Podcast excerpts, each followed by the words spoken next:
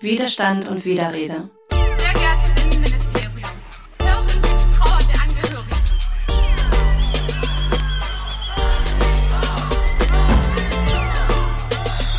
in den Freundeskreis, in der Familie, wenn ein Kumpel mal irgendeinen Witz macht über Schwarzes. Nein, Mann. Gleich vorbei. Herzlich willkommen zu der ersten Folge Widerstand und Widerrede im neuen Jahr. Auch in diesem Jahr beschäftigen wir uns in unserem Podcast mit Widerständigkeit in Bezug auf Ungleichheitsverhältnisse. So haben wir heute anlässlich des Weltbildungstages Carolina Damaggio Rojas und Trovania Delil vom Bildungslab zu Gast. Carolina ist Dozentin an der Ali Salomon Hochschule Berlin in den Bereichen Gender und Queer Studies und rassismuskritische soziale Arbeit. Zudem arbeitet sie freiberuflich als Bildungsreferentin zu den Themen Dekolonisierung des Wissens und Körper, zu epistemischer Gewalt, zu Alternativen zur Entwicklung und zu indigenem Widerstand. Trovania von der Europa-Universität Frankfurt-Oder ist eine mehrsprachige haitianische Lyrikerin und Sozialarbeiterin und in ihren Texten setzt sie sich mit Vorstellungen von Identität, Verletzlichkeit und Sexualität auseinander.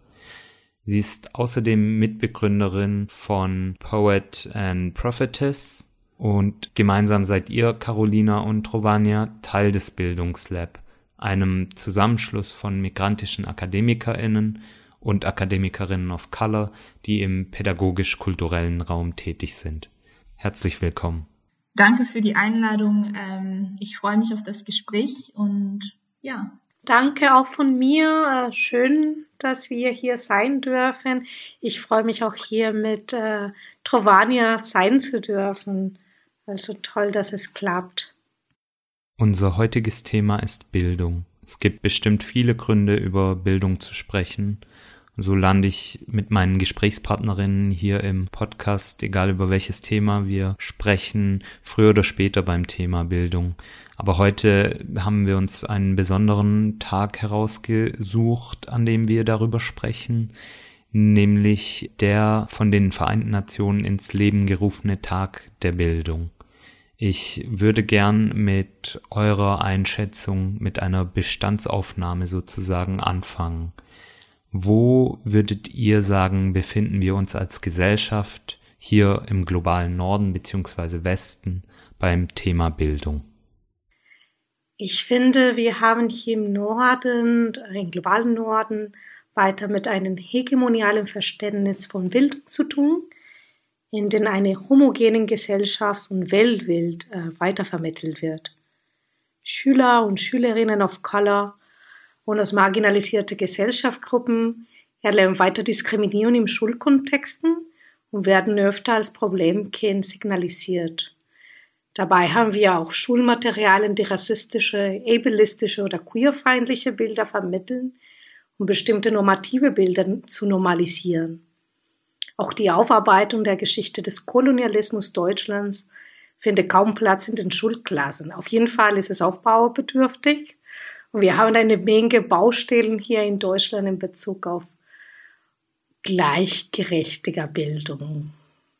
Ich kann dem nur zustimmen, was Carolina gesagt hat. Also ich habe in Deutschland nur, also ich habe in einer französischen Schule studiert, äh, ja, war ich in einer französischen Schule und aber ich kann von meiner Erfahrung in der Universität reden und schon da merke ich, ähm, wie der Weg trotzdem lang ist, also wie schon bestimmte Sachen ähm, angesprochen wurden und das ist trotzdem Teil des Diskurses, sage ich mal, ist, aber es ist trotzdem nicht selbstverständlich, dass bestimmte Narrativen, dass bestimmte Stimmen zu Wort kommen und da einen Platz finden, sondern sie müssen sie sich immer noch diese erkämpfen, wäre mein, meine Meinung dazu.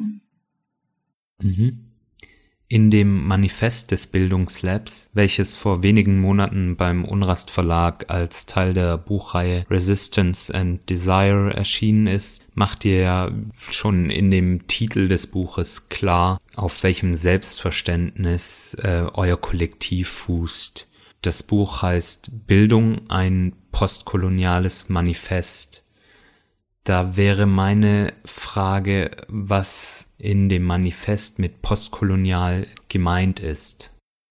Ich würde das so formulieren, dass es darum geht, die Folgen, ähm, die noch zu sehen sind, die noch zu spüren sind und sogar zu fühlen sind, des Kolonialismus und der kolonialen Machtverhältnisse aufzuarbeiten, sich damit auseinanderzusetzen und wie am Anfang schon gesagt, es sind neue Narrativen auch, beziehungsweise nicht neue, sondern Narrativen, die auch länger und ähm, immer da waren, im Zentrum wieder zu rücken, ähm, um dieses hegemonialen Strukturen aufzubrechen ähm, und damit halt verschiedene Wege zu ermöglichen, ähm, wie das Leben sein könnte oder wie zum Beispiel Bildung sein könnte und ähm, nicht ein universellen Verständnis davon ähm, nur zu haben.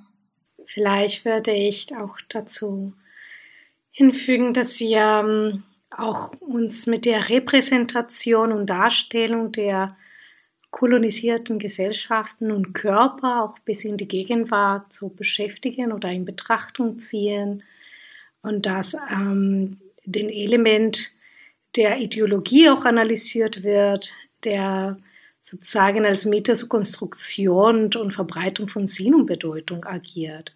Also welche Ideologien sind wichtig für die Aufrechterhaltung kolonialer Herrschaftsstrukturen, in denen wir auch noch weiterleben und wie funktionieren symbolische Formen zu dieser Aufrechterhaltung. Und ähm, genau, ich glaube, dass wir auch ähm, auf eine Art und Weise uns mit Sprache beschäftigen und ihrer Verwendung im Hinblick auf die ähm, genau, Gewalt, die in Sprache auch, auch existiert und wie auch Sprache als Mittel zur Beherrschung in kolonisierten Gesellschaften funktioniert und wie wird es auch in Mediendiskursen anerkannt und wie fungiert das auch in Mediendiskursen. Also auf jeden Fall beschäftigen wir uns auch mit den, wie Trovani es sagten, mit dem nicht neu, aber sehr alten Wissens, der in der Kolonialgeschichte zum Schweigen gebracht worden ist. Mhm. Wenn koloniale Verhältnisse und Denkweisen also dann bis heute wirken und unsere Gesellschaft prägen, wie müsste dann postkoloniale Bildung aussehen? Ähm, also ich würde sehr gerne so einen, so einen ganz äh, kurzen Aufsatz aus unserem Manifest zitieren, wenn ich das darf. Und zwar Anfang des Zitats. Ähm, Postkoloniale Bildung kann nur kontrapunktisch sinnvoll verfolgt werden.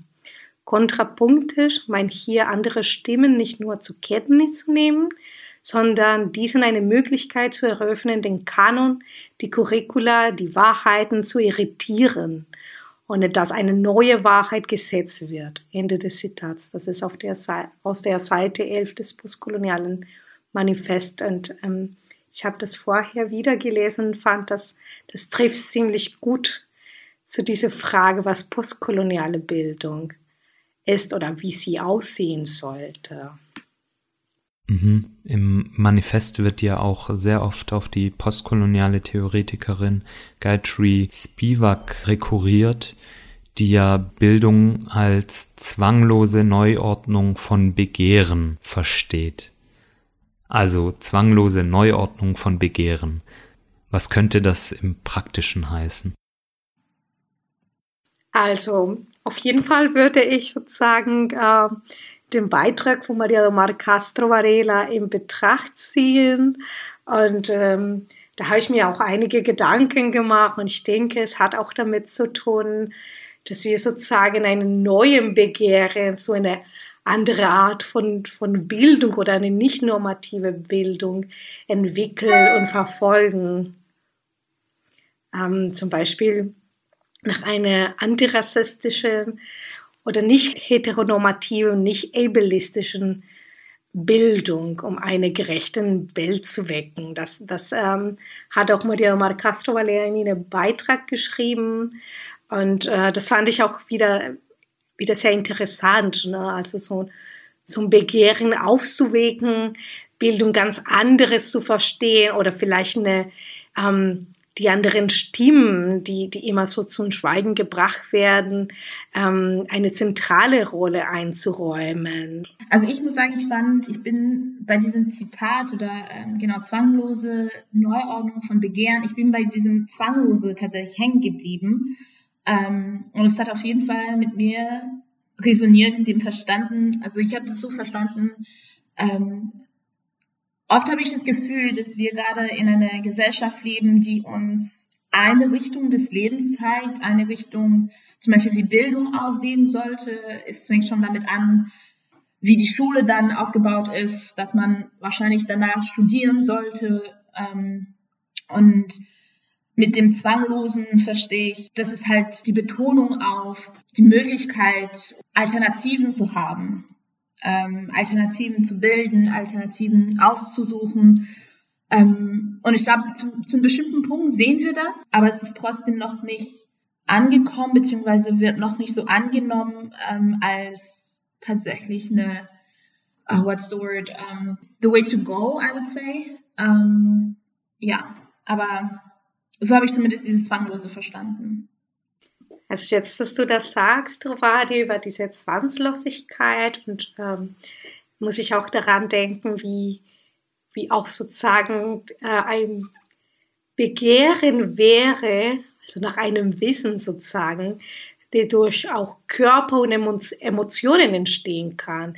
Nicht nur so auf äh, Auseinandersetzung mit literarische oder wissenschaftliche Werken, aber genau auch auf Erfahrung, auf Körper, auf Emotionalität. Mhm. Finde ich auch sehr spannend, wie quasi Wissen zustande kommt, wie Wissen genutzt wird und wie Wissen auch dazu genutzt wird, um eben bestimmte Hierarchien und Machtverhältnisse in der Gesellschaft durchzusetzen. Und da wir gerade über Maria Domar Castro Varela gesprochen haben, sie macht in dem Manifest weiterhin klar, dass jede Vereinfachung, wie sie sagt, Idealistinnen wie Faschistinnen gleichermaßen in die Hände spielt. Also in Bezug auf Bildung habe ich das so verstanden, dass wir eben auf diese Komplexität pochen müssen. Wir haben, glaube ich, gerade ja auch, wie wir darüber gesprochen haben, bemerkt, dass es gar nicht so einfach ist, das anhand von praktischen Beispielen dann zu beschreiben, was beispielsweise zwanglose Neuanordnung von Begehren bedeutet. Und da verspüren wir in unserer Bildungsarbeit gewisse Spannungen. Also wir haben einerseits dieses komplexe Wissen und aber auch andererseits eben den Wunsch nach Niedrigschwelligkeit, um eben keine weiteren Ausschlüsse zu reproduzieren. Könnt ihr mehr zu dieser Kritik des Anti-Intellektualismus von Castro Varela sagen und zu eben diesem daraus resultierenden Spannungsverhältnis? Also ja, dieses Spannungsverhältnis gibt es, aber vielleicht sollen wir uns fragen, für wen diese Niedrigschwelligkeit gewollt wird. So für Betroffene von Rassismus, Queerfeindlichkeit oder Ableism ist schon klar, dass unsere Identitäten komplex sind und nicht weiter vereinfacht werden können, indem wir nur, nur diesen Gegenpol der Norm sind. Und wir wollen auch in unserer Komplexität anerkannt werden. Andersrum geht es auch vielleicht darum, für wen wir schreiben. Und ähm, auch aus diesen schon verstummten und marginalisierten Positionen schreiben wir auch zum Teil, also wir, wir besetzen diese, diesen Schreiben, diese komplexe Schreiben, der uns auch immer abgesprochen worden ist.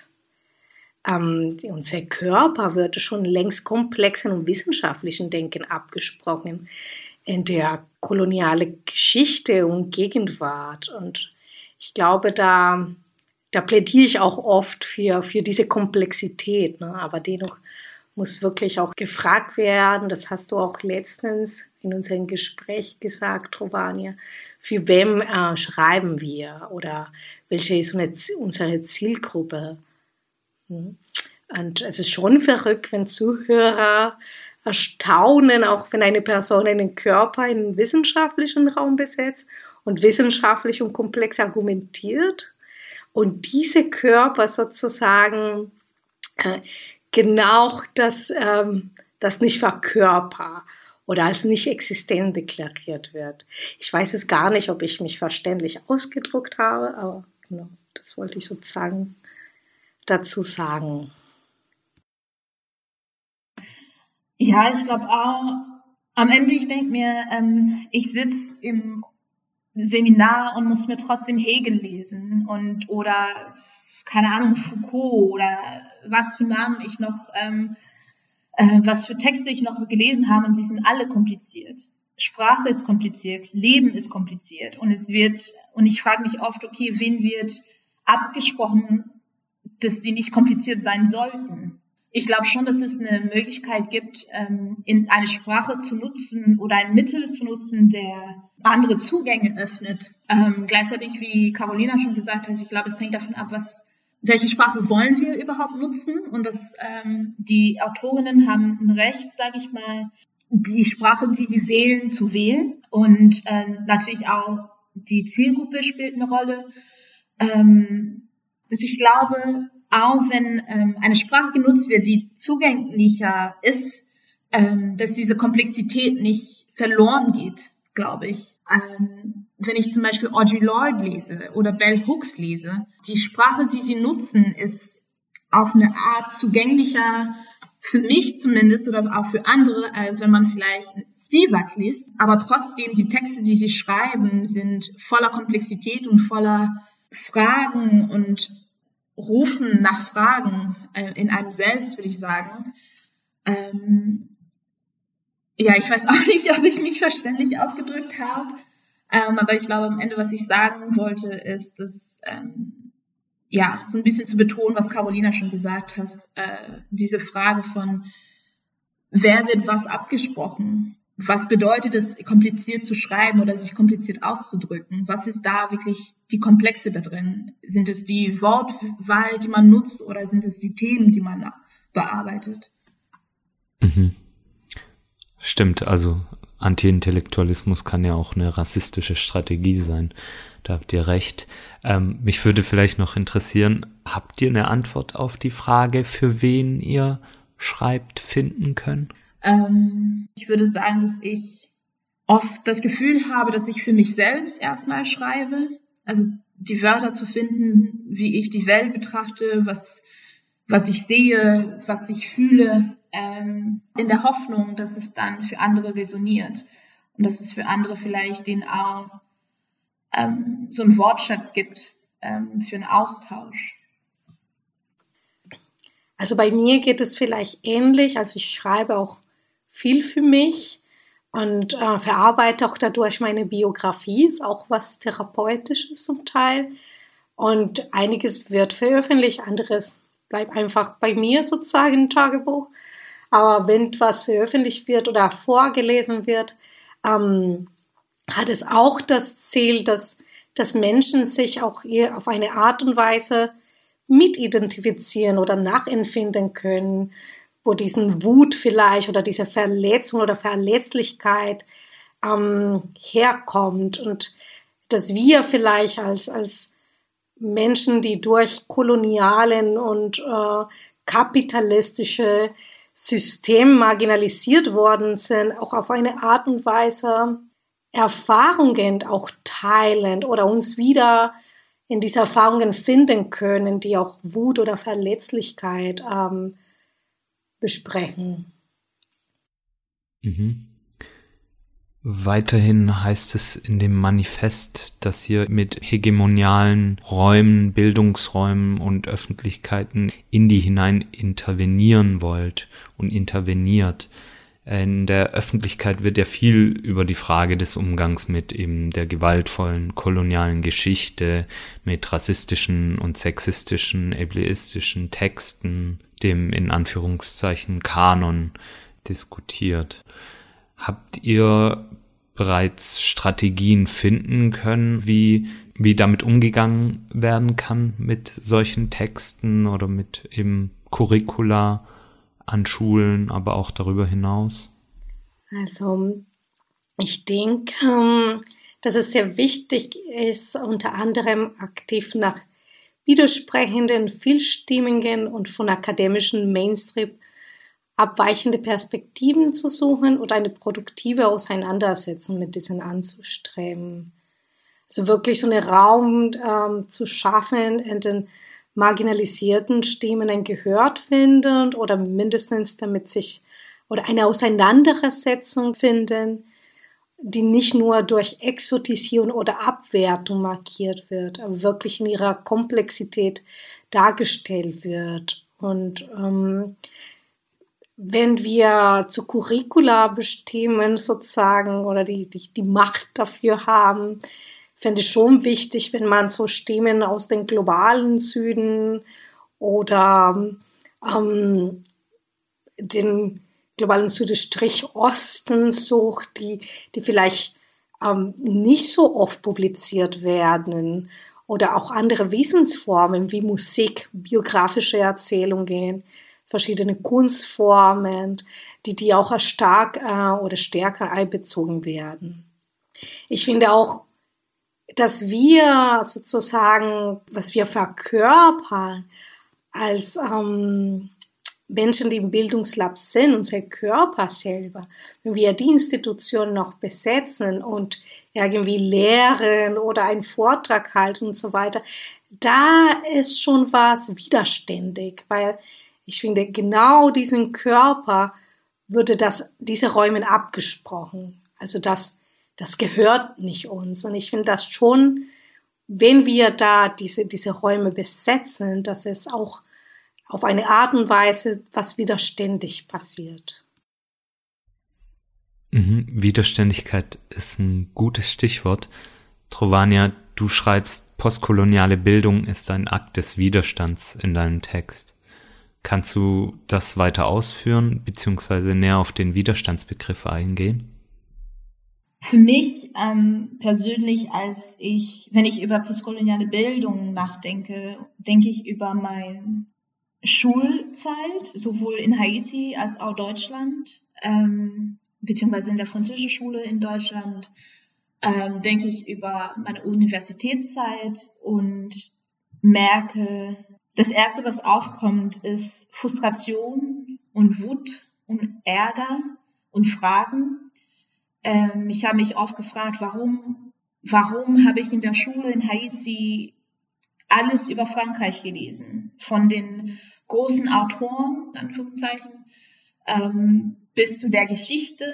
Und als ich in der französischen Schule war in Deutschland, habe ich nichts zu Haiti gesehen. Und nicht nur Haiti, sondern habe ich nichts zu der Kolonialgeschichte von Frankreich gelesen. Ich habe nichts zu, zu der haitianischen Revolution gelesen. Es wurde nur über die französische Revolution äh, gesprochen. Und für mich dieser Satz zu schreiben, postkoloniale Bildung ist ein Akt des Widerstands und mit der Gedanke, dass es darum geht, so eine Art Archive zu erweitern, ähm, eine Archive zu bilden auch, die verloren gegangen ist. Und die Stimmen, die Geschichten und wie Carolina auch sagt, die Körper, die oft zur Seite geschoben wurden, die ähm, zum Teil, je nachdem, wo man sich bewegt, in Vergessenheit geraten sind, ähm, die wieder ans Licht zu bringen, zu zeigen, dass sie da sind, dass sie doch existieren, dass sie doch was zu sagen haben, dass sie immer da waren und immer gekämpft haben. Ähm, das für mich ist postkoloniale Bildung, also ein Teil zumindest von was ich verstand, verstehe als postkoloniale Bildung, zu erkennen, dass es andere Lebensarten gibt, zu erkennen, dass es ähm, nicht eine lineare Geschichtsbildung gibt, dass jede Geschichte auch im Kontext ist, wenn wir zum Beispiel, ähm, wie bei der letzten Frage, wenn wir darüber reden, ähm, zu der Frage von, von Sprache und wer als zum Beispiel Kanon irgendwie gesehen wird, dann denke ich mir, warum, warum werden diese Menschen, warum wird gefragt, dass marginalisierte Körper, marginalisierte Personen sich immer positionieren müssen, sich immer diesen Platz erkämpfen müssen, kontextualisieren müssen, aber das wird nicht von anderen gefragt.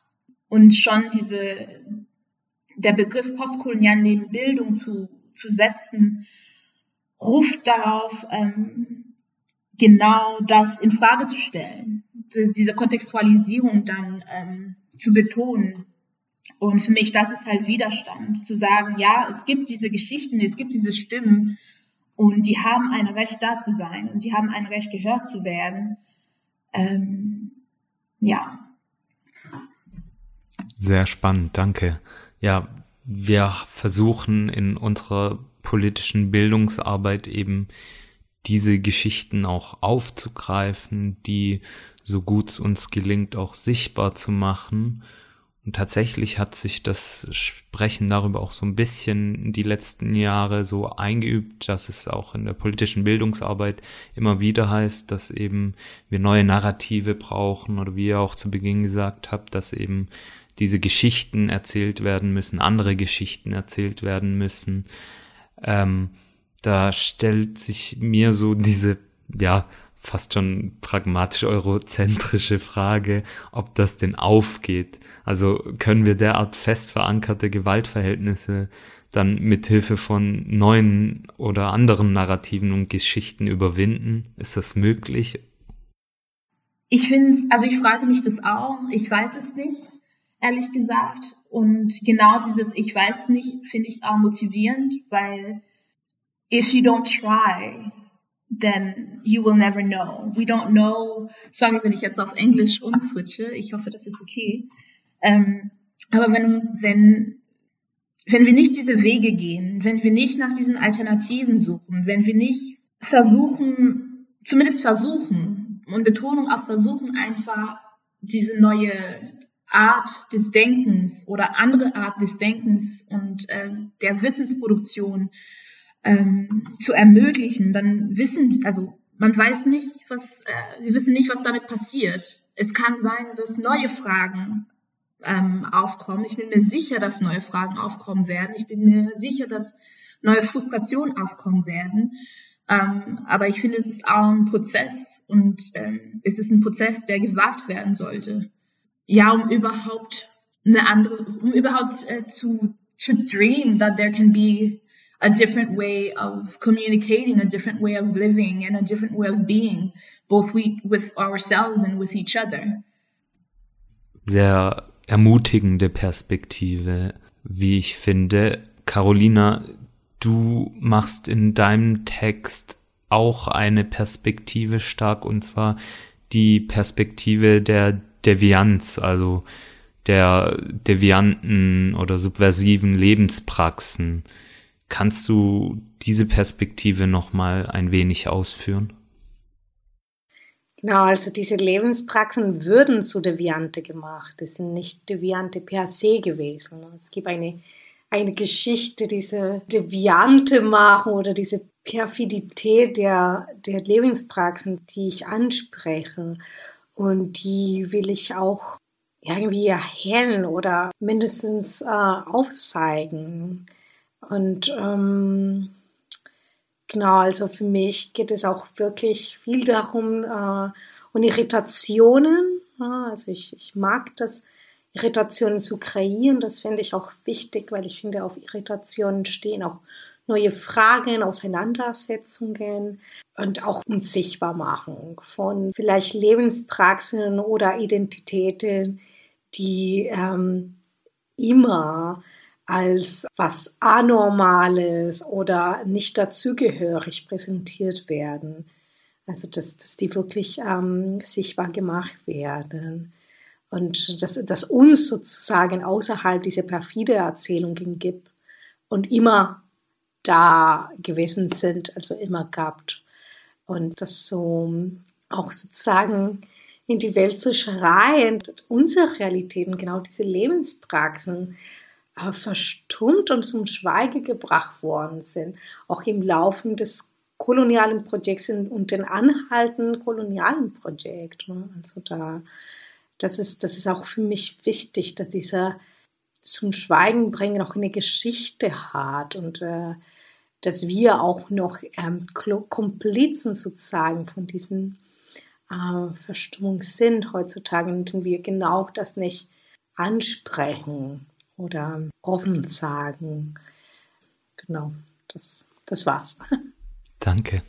Mm, zum Schluss würde mich noch sehr stark interessieren, ähm, ja, welche Widerstandspersönlichkeiten oder Ereignisse euch geprägt haben, euch helfen, eben jene Räume, jene dritte Räume zu finden oder eben aus macht- und herrschaftskritischer Perspektive mit diesen postkolonialen Verhältnissen umzugehen?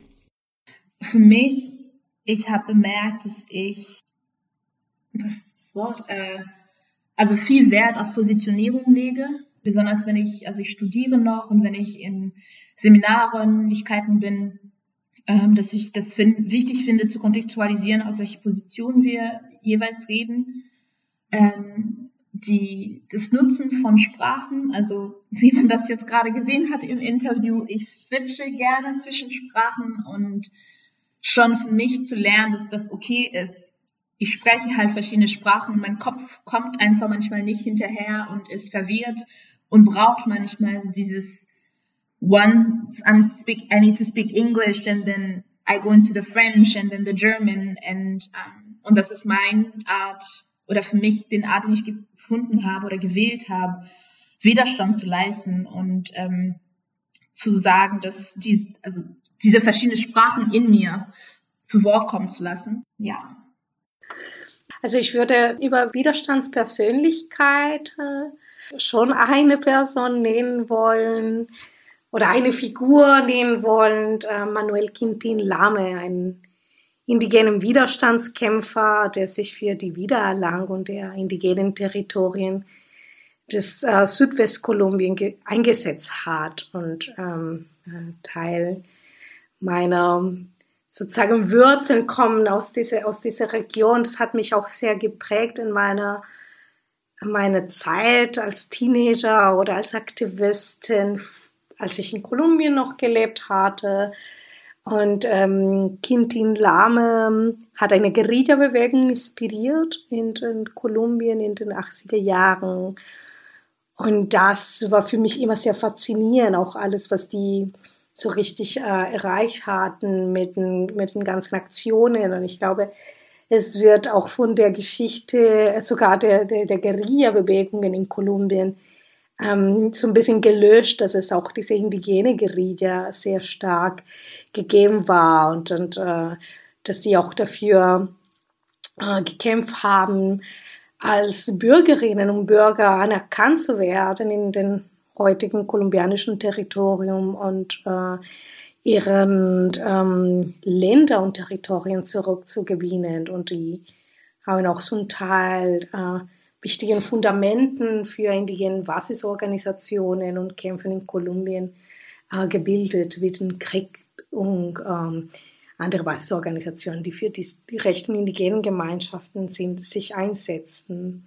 Und auch so wie für die Aufarbeitung des, des Kolonialismus und des auch ähm, noch heute geltende kolonialen Verhältnisse im kolumbianischen Territorium. Und genau, das ist sozusagen meine Widerstandspersönlichkeit. Ja, vielen Dank. Danke für die spannenden Einblicke und ich wünsche euch äh, sehr viel Erfolg mit dem weiteren Vorhaben beim Bildungslab und hoffentlich dann auf bald hier in Leipzig. Vielen, vielen Dank. War, hat sehr viel Spaß gemacht ähm, und ich freue mich, dass ich hier mit Carolina dabei sein konnte. Danke auch von mir an dich und Giovanni. Das war schön. Ich freue mich, dass wir das trotz technische Schwierigkeiten das hingekriegt haben. Da bin ich auch stolz auf mich. Also, danke. Mehr über Carolina Tamaggio Rojas und Trovania de Lille und das Bildungslab findet ihr auf der Homepage www.bildungslab.net. Ich arbeite beim Verband Binationaler Familien und Partnerschaften in Leipzig im Modellprojekt Unsichtbarkeiten in der Migrationsgesellschaft. Unser Projekt wird im Rahmen des Bundesprogramms Demokratie leben durch das Bundesministerium für Familie, Senioren, Frauen und Jugend und im Rahmen des Landesprogramms Weltoffenes Sachsen durch das Sächsische Staatsministerium für Soziales und gesellschaftlichen Zusammenhalt gefördert. Die Veröffentlichung stellt keine Meinungsäußerung des Bundesfamilienministeriums oder des Bundesamtes für Familie und zivilgesellschaftliche Aufgaben dar Für inhaltliche Aussagen tragen die Autorinnen und Autoren die Verantwortung.